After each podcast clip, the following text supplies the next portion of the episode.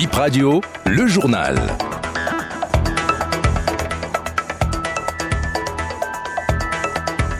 Bonjour à tous, bienvenue aux 12h sur Bénin Info Première.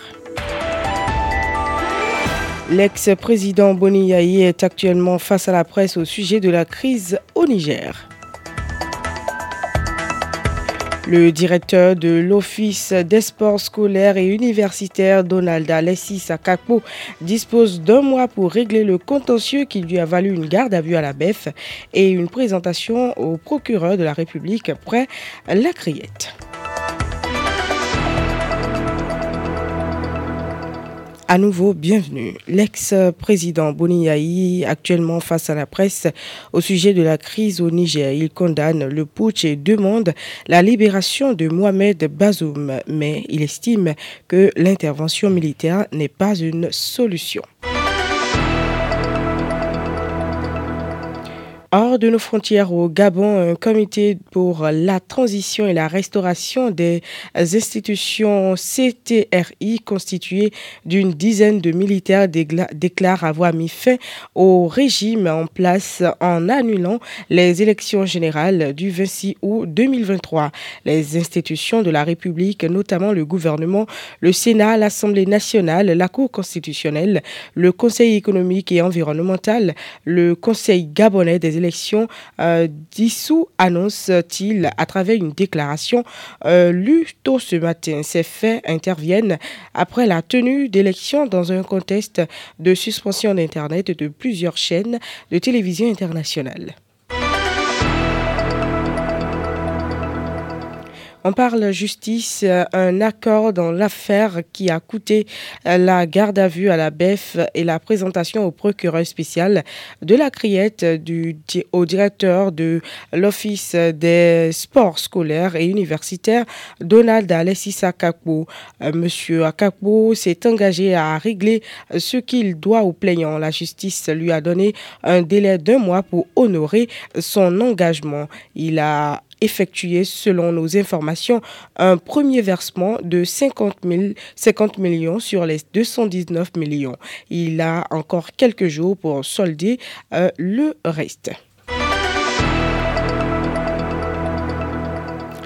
Les manœuvres sont déployées depuis hier pour le curage des caniveaux dans la ville de Cotonou. Une équipe s'est déployée s'est employée à débarrasser les caniveaux de fibroset, du sable et autres immondices.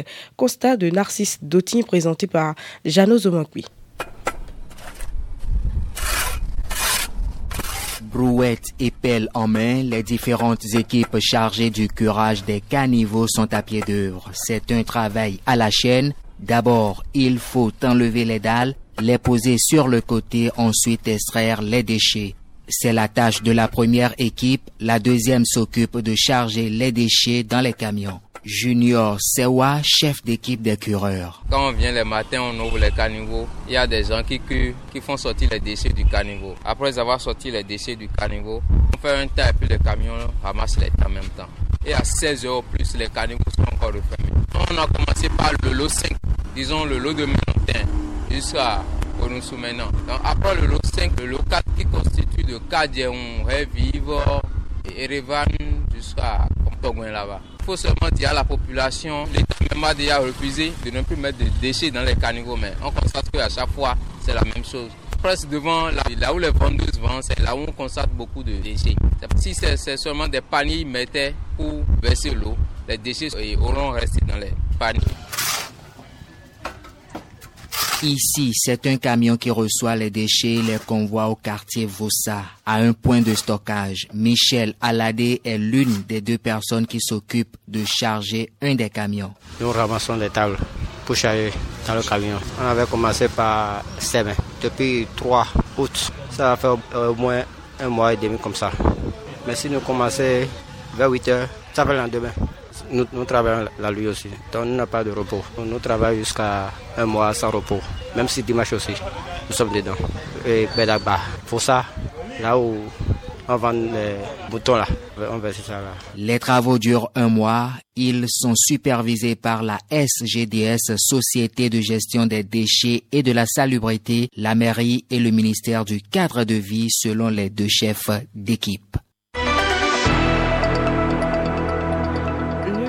Septembre 2023 est la date euh, de la reprise des activités académiques au Bénin à moins de trois semaines de cette rentrée.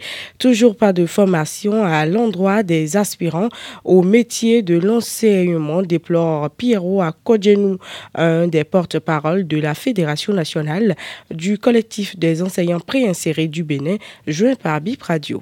Il faut reconnaître que des promesses ont été faites aux enseignants AME et qui sont en train d'être réalisées à petit feu. Je dis à petit feu parce que pour ces vacances-ci, nous avons eu deux demi-salaires, ce qui n'était pas le cas par le passé. Ce qui reste à réaliser, il y a les formations qui sont prévues en juillet et août qu'on n'a pas encore eu jusque-là. Juillet est passé, août également est en train de finir et rien jusque-là.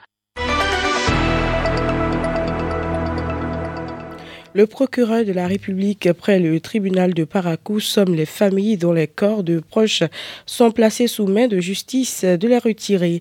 Les dix corps séjournent dans les morgues du CHUD Borgo à et de l'hôpital d'instruction des armées de Paracou selon le communiqué. Les parents ont un délai de huit jours pour effectuer le retrait des dix corps. Passé ce délai, il sera procédé à l'inhumation groupée, avertit le procureur. C'est la fin de cette édition. Merci de nous avoir suivis.